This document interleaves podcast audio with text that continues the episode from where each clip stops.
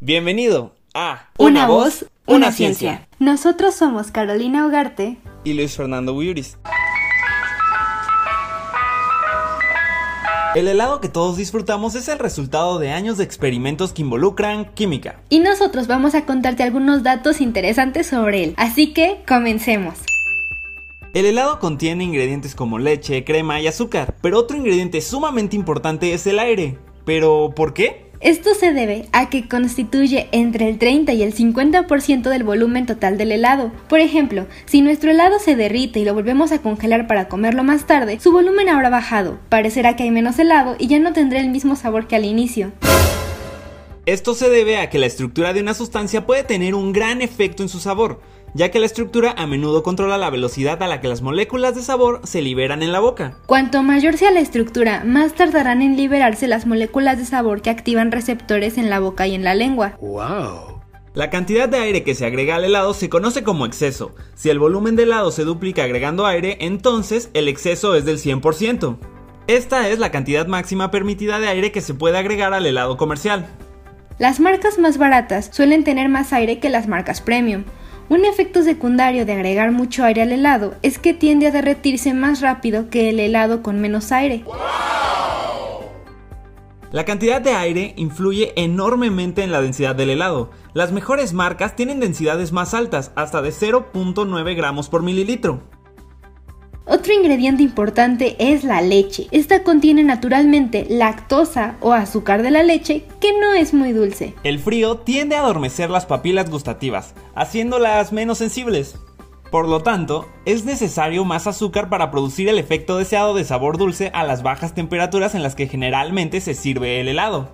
Por eso, los fabricantes de helados generalmente agregan sacarosa o glucosa y también por esa razón el helado a temperatura ambiente tiene un sabor exageradamente dulce. ¡Wow!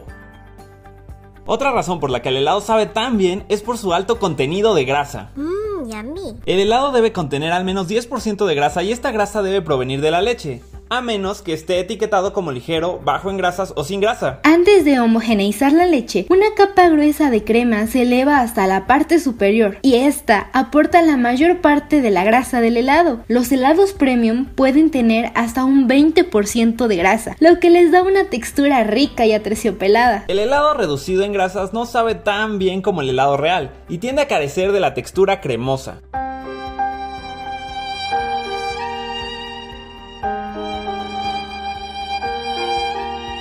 Los helados son interesantes porque son un ejemplo de emulsión, es decir, son una combinación de dos líquidos que normalmente no se mezclarían y están dispersos entre sí. Al igual que el aceite flota en la superficie del agua, el contenido de grasa en el helado también tiende a separarse, pero es posible solucionar esto.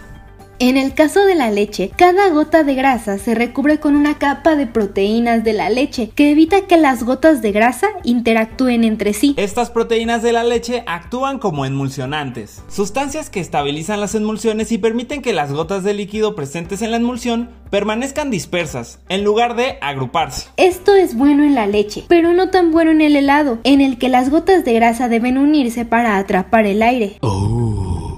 Para solucionar este problema, se agrega un emulsionante para permitir que las gotas de grasa se fusionen. Este emulsionante reemplaza las proteínas de la leche en la superficie de las gotas de grasa, lo que da lugar a una membrana, es decir, una capa más delgada. Un emulsionante común es la lecitina, que se encuentra en las yemas de huevo. La lecitina permite que las burbujas de aire queden atrapadas por la grasa. Esto agrega firmeza y textura al helado, lo que le permite conservar su forma. Estrechamente relacionados con los emulsionantes están los estabilizadores, que su tarea es obtener la textura cremosa del helado. Los estabilizadores facilitan la formación de pequeños cristales de hielo que son más fáciles de dispersar y por lo tanto se derriten más lentamente que los cristales de hielo más grandes. Los estabilizadores comunes son proteínas como la gelatina y las claras de huevo. También se pueden utilizar carragenina y alginato de sodio. Ambos se derivan de las algas.